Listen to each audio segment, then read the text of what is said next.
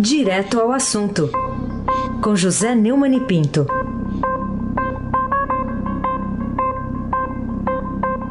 Neumani, bom dia.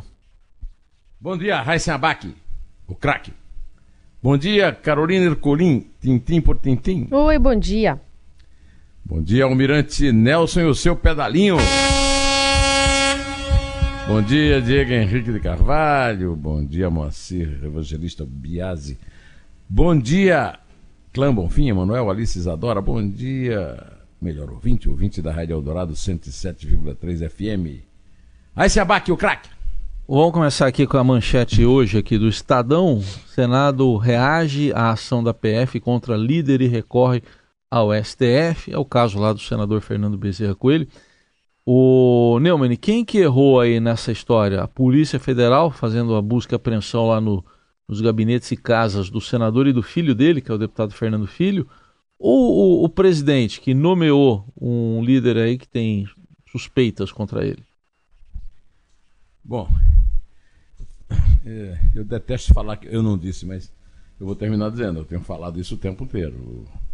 O, o Fernando Bezerra Coelho, do MDB de Pernambuco, é, descendente direto do capitão mandatário da capitania hereditária é, de Pernambuco, né, e que trata Pernambuco como se fosse capitania hereditária até hoje, foi a escolha mais infeliz, dentre todas as escolhas infelizes de Bolsonaro.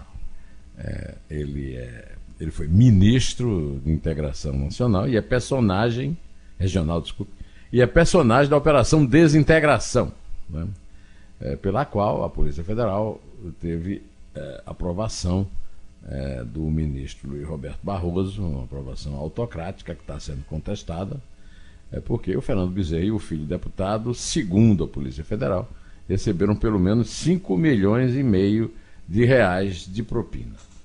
O...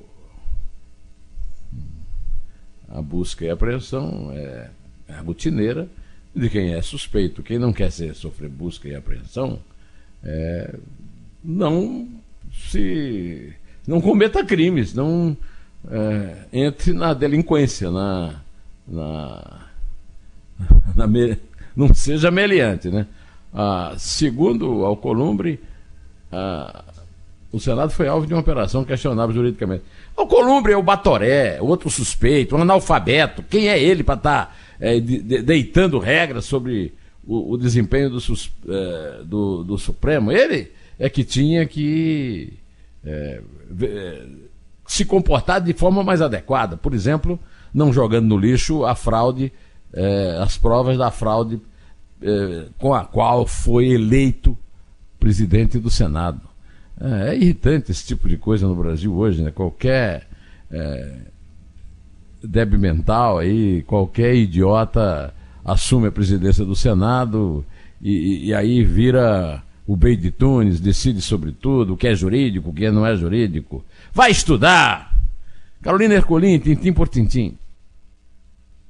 Vamos falar sobre o presidente Bolsonaro e o ministro da Justiça, Sérgio Moro.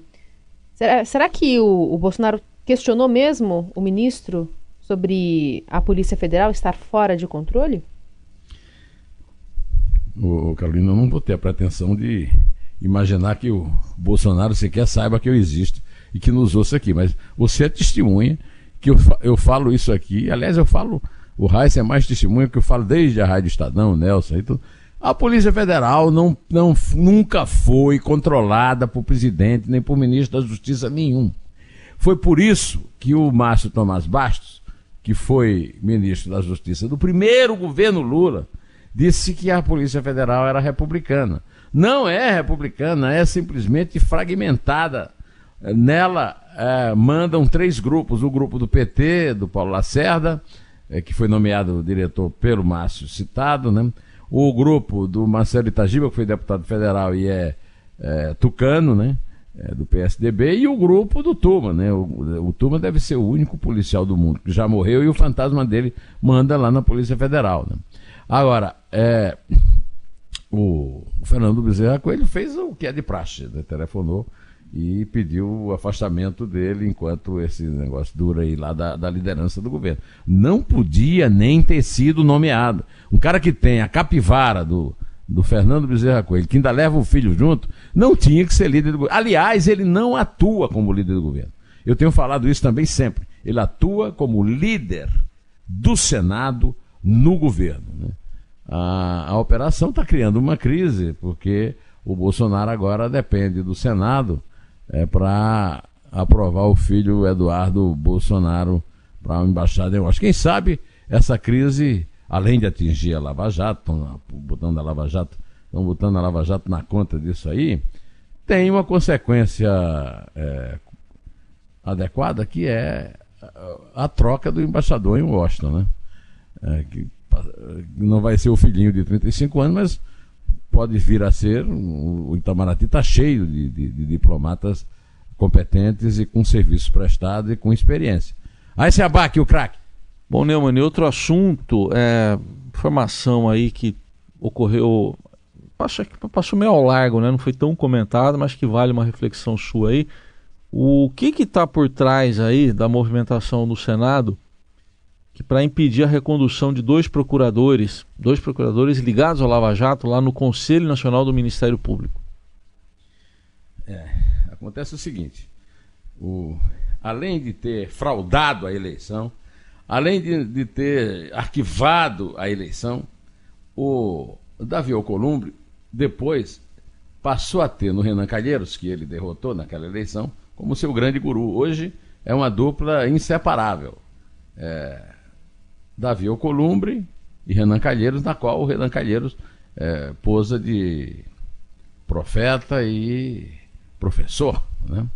Então, é, o Senado, que é, tem o controle sobre a indicação de, de membros do Conselho Nacional do Ministério Público, é, barrou a recondução é, de dois é, promotores, inclusive o Lauro Machado Gomes, e disse a colegas que o resultado marcou uma rejeição institucional do Ministério Público e um recado para os membros da instituição que julgam casos de forma independente. A mensagem, circulou em grupos de membros do MP, foi obtida pelo Estadão Broadcast e, e é, informa que houve uma retaliação, ao Ministério Público, rejeitando a condição também do Demer, Dermeval Farias Gomes Filho, para o órgão responsável por fiscalizar a atuação de procuradores em todo o país. É, é, é mais um tiro na Operação Lava Jato, com a intromissão de dois senadores, Renan Calheiros, que eu já citei, do MDB de Alagoas, e Eduardo Braga, do MDB do Amazonas. É, é lamentável, mas é isso aí. O combate à corrupção está cada vez mais combatido e o Brasil está se isolando no mundo como um país realmente aliado da corrupção, em que o poder legislativo é aliado da corrupção seus membros, é, pelo visto, são majoritários lá, né? Os bandidos, os, os suspeitos e os assustados. Carolina Ercolim, tintim por tintim. E o deputado Fábio Tradi, é, queria saber se você acha que ele tem razão quando reclama da atribuição de infalibilidade de Papa ao ministro da Justiça e da Segurança Pública, Sérgio Moro, quando se trata de combate à corrupção e ao crime organizado no Brasil. Infalibilidade é fogo, hein? Eu estou aqui batendo palma para você, mas não posso bater que eu estou segurando o microfone, né? Infalibilidade, isso aí foi um. Foi uma, uma para escorregar, mas você saiu muito bem. Parabéns. Muito obrigada. Parabéns. Você colocou. Durante... Isso aqui é uma casca de banana, então. Você está confessando é... que é uma casca de banana, né? Tô confessando, tô confessando. Tá foi, foi o Heisen. Foi o Heisen que me soprou. na pronúncia também. Bote, é, bote, bote para Carolina, não bote para mim. O Heisen falou para mim no sonho. Falou em sonho. É, Carolina, é o seguinte: numa reunião do grupo de trabalho do Pacote Anticrime, ontem, o deputado Fábio Trade, do PSD do Mato Grosso do Sul, fez um desabafo sobre a dificuldade que os parlamentares têm de discordar do ministro da Justiça e Segurança, Sérgio Moro. Segundo ele, é sempre um açoite da opinião pública e um desconforto dos parlamentares em ir contra as suas opiniões. Não é fácil discordar do ministro Moro. Isso é para poucos. Porque o ministro Moro é uma usina de emoções, é uma usina emocional. Ele encarna hoje valores que também nós queremos consolidar e fortalecer. Então consolida, deputado. Fortaleça, deputado. É muito simples. Não precisa concordar, mas consolide os conceitos do Moro. O combate à corrupção. Lute contra os bandidos que estão ao seu lado. É muito simples. Ele disse que o ministro nem está sempre com a melhor razão jurídica. Ninguém tem toda a razão do mundo, né? E os deputados se encontram num dilema. Temos a liberdade de discordar dele? Tem. Podemos fazer? Pode. Depois enfrenta o povo. Agora, é, quer ser popular?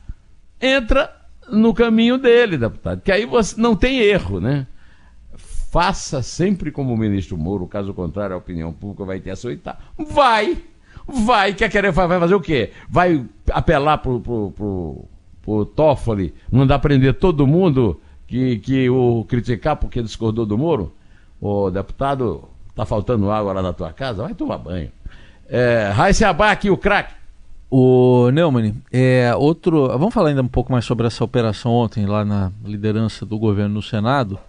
Você acha que ela salva a Lava Jato ou enterra de vez aí a, o futuro Procurador-Geral da República? Quer dizer, a operação né, sob o comando do futuro Procurador-Geral Procurador Augusto Aras?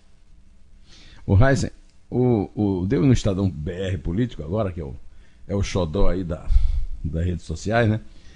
que do nosso portal, que Augusto Aras já tem um parecer favorável do senador Eduardo Braga para comandar a Procuradoria-Geral da República. Essa batina vai ser dia 25, próxima quarta-feira. Para ser aceito, o Aras precisa de apoio de 41, né? É a metade mais um é, dos 81 senadores. Na verdade, a, verdade, a metade mais meio. Né? Augusto Aras não estava na tradicional lista tríplice encaminhada pelo Ministério Público Federal, Bolsonaro, mas isso não é uma exigência legal e tinha sido acatada desde 2003 pelo governo petista, com grande inspiração fascista de Mussolini, de Getúlio Vargas. A reação do Ministério Público foi grande né, contra a nomeação corporativa, contra a nomeação de Aras, que foi visto como alguém nomeado para engavetar a Lava Jato. E para mostrar que não tem essa intenção, Aras conversou com Deltão Dallagnol, lá da, o coordenador da Força Tarefa de Curitiba. Na oportunidade, o Aras afirmou que não se pode jogar no lixo a boa Lava Jato e vai ampliar as investigações pelo país e assim afastar as especulações de que poderá trabalhar para facilitar a operação. Para agradar ainda nesse campo aí da Lava Jato, né, ele convidou a, a também a Danela ontem deu até uma entrevista para mim no, no, meu blog, eu falei disso ontem, pelo empenho dela na Força Tarefa. Só que na PGR, diferente do resto do Ministério Público, os subprocuradores não têm independência alguma, atuam em nome do procurador. Em outras palavras, são papagaio do procurador. Também fez parte da força-tarefa da Lava Jato São Paulo até janeiro e hoje combate crime financeiro na Sexta Vara Criminal de São Paulo. Eu recentemente eh, comentei sobre a Tamé eh, aqui no Direto do Assunto, entrevistei Tamé no meu blog, está disponível lá para sua leitura no meu blog do, do, do Neumann no Estadão e também no Estação Neumann, www.neumann.com. Também defendeu a Força Tarefa contra o vazamento da Intercept PT Brasil, e criticou publicamente os ministros do Supremo que criticaram Moro. Ela foi alvo da Intercept e teve inclusive uma conversa é, com citações ao grande jurista, meu amigo Modesto Carvalhosa, vazada. É, ela foi convidada para a PGR, como o Moro foi convidado para o Ministério da Justiça. Pode ser que ela possa fazer o papel aí do que os franceses chamam de potoflé, né? Um, um, vaso de flores. Né? E o Aras será para Bolsonaro como a Dodge foi para o Temer e para o Bolsonaro quando ela tinha esperança de ser reconduzida. O Aras já tem no Senado votos mais do que necessários para aprovação. E isso é um péssimo sinal para a Lava Jato. E mais o Senado está mexendo os paus para alterar a conspiração, a composição uh, do, CN, do, do uh, eh, CMNMP, né? Para facilitar as punições aos procuradores da Lava Jato, como Deltan Dallagnol sinal vermelho para a Lava Jato. Eu estou acabando de ver aqui uh, a pausa explosiva programada por Dias Toffoli para os próximos meses no Supremo para dar um tiro de misericórdia na Operação Lava Jato, segundo Caio Junqueiro. Caio Junqueiro, na, na revista que foi censurada pelo Supremo, pelo Dias Toffoli, pelo Alexandre de Moraes, a Cruzoé, do antagonista. Carolina Ercolim, tintim por tintim. Vamos lá, Neumani. É, ainda queria falar com você sobre a CPI da Lava Toga, porque se esperava uma 27 assinatura para a instalação dessa comissão. Como é que você acha que ela vai andar ou não daqui para frente? Agora você vai me agradecer por eu ter livrado você de dizer uma palavra que não existe e que saiu da boca do analfabeto idiota, do tal do Batoré que preside o Senado. Não é possível descredibilizarmos o Poder Judiciário através da Suprema Corte do país. Lava toga, com todo respeito, eu fico constrangido de falar de CPI da Lava Toga. Agora, não se constrange de falar por que é que na eleição que ele foi eleito presidente, foram depositados 82 votos com 81 eleitores. Isso não constrange esse imbecil, né? Quando a gente coloca o Poder Judiciário enfraquecido, com a CPI, que já no nome começa ofendendo, não é bom para as pessoas e para a democracia. Continuo me posicionando contrário a ela. Ele se posicionar contrário, tudo bem, está trabalhando contra, dizendo que é inconstitucional. O pessoal tinha conseguido 27 assinaturas, um senador muito corajoso, muito disposto a enfrentar a opinião pública, é, já desistiu, não há mais as 27 assinaturas e agora volta tudo ao, ao, ao começo né, da história, a, a, a, luta por assinaturas. Aí se abaque o craque. Bom, Neumann, outro assunto aqui para a gente tratar é a, a, reforma da Previdência. O senador Tasso Gereissati entregou ontem um relatório dele lá para a Comissão de Constituição e Justiça do Senado. E aí, será que agora a reforma da Previdência sai eh, dos planos e entra na real? O, o, Heisen, é, sempre tem uma palavra final a favor da aristocracia burocrática brasileira, né? O, o Tasso Gereissati só aceitou uma emenda. A emenda que retira do ponto do texto o ponto que obrigava os servidores que entraram antes de 2003 a contribuírem por 35 anos, no caso dos homens e 30 das mulheres, para ter direito à totalidade da gratificação por desempenho, ou seja, que tem remuneração variável. Essas gratificações são pagas por produtividade, desempenho e custo de especialização. Que tal? Bom, é, acho que agora vai andar, né? Já que tiraram da frente a, a, o obstáculo, o óbice dos burocratas privilegiados. Vamos em frente. Carolina Ercolim, tintim por tintim. Hoje o Estadão traz uma reportagem bem interessante, Neumani, sobre o gabinete do ódio, uma apuração da Vera Rosa, da Tânia Monteiro, sobre esse puxadinho ali que parece que fomenta boa parte dos discursos belicosos do presidente Bolsonaro. O que, que você achou desse gabinete? Ah, em primeiro lugar, eu queria cumprimentar a Vera Rosa e a Tânia Monteiro, que são duas repórteres da, do mais alto gabarito. É, é, é, primeiríssimo time, né? É sofisticado, né? O, o, o, time do Estadão lá no Planalto. Né? Essa reportagem é, daqui na primeira página da, do Estadão também, e que está é, no noticiário de política, conta é, que há um núcleo de guerra né, montado pelo Carlos, Carluxo, o Carlos Bolsonaro, o filho do 02, que tem assim um apoio discreto do irmão Eduardo e a oposição do Flávio, que detesta os membros dessa, eh, dessa, desse gabinete de guerra. Né? É, esse gabinete de guerra, ele está eh, sempre fazendo. É, o, próprio Carlos escreve as, as, os posts do Bolsonaro, né? É, ele tem as senhas do Bolsonaro e ele conta é, com a ajuda dos assessores Tércio Arnaud, Tomás, José Matheus Sales Gomes e Matheus Matos Diniz. Os três são da confiança dele, são, segundo a matéria da Vera Rosa e da Tânia Monteiro, odiados de morte pelo Flávio Bolsonaro. Tanto que um assessor eh, ficou muito preocupado quando o, Bolsonaro, o Flávio viajou, porque disse que agora eles iam ficar no controle total.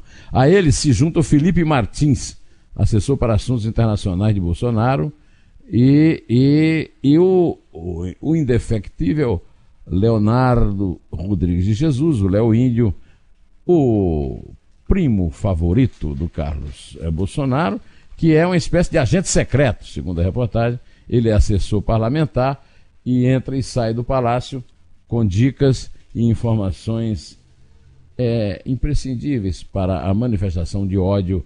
É, então, sempre que o Bolsonaro fizer aquelas manifestações de ódio, principalmente em questões é, é de costumes, né, pense que atrás dele tem esse, essa tropa é, do ódio liderada por seu filho, vereador no estado do Rio de Janeiro. Olha, você veja o Brasil chegar nesse ponto, né? Uma república que é comandada por um vereador do Rio de Janeiro. Deus nos livre. Deus nos acuda!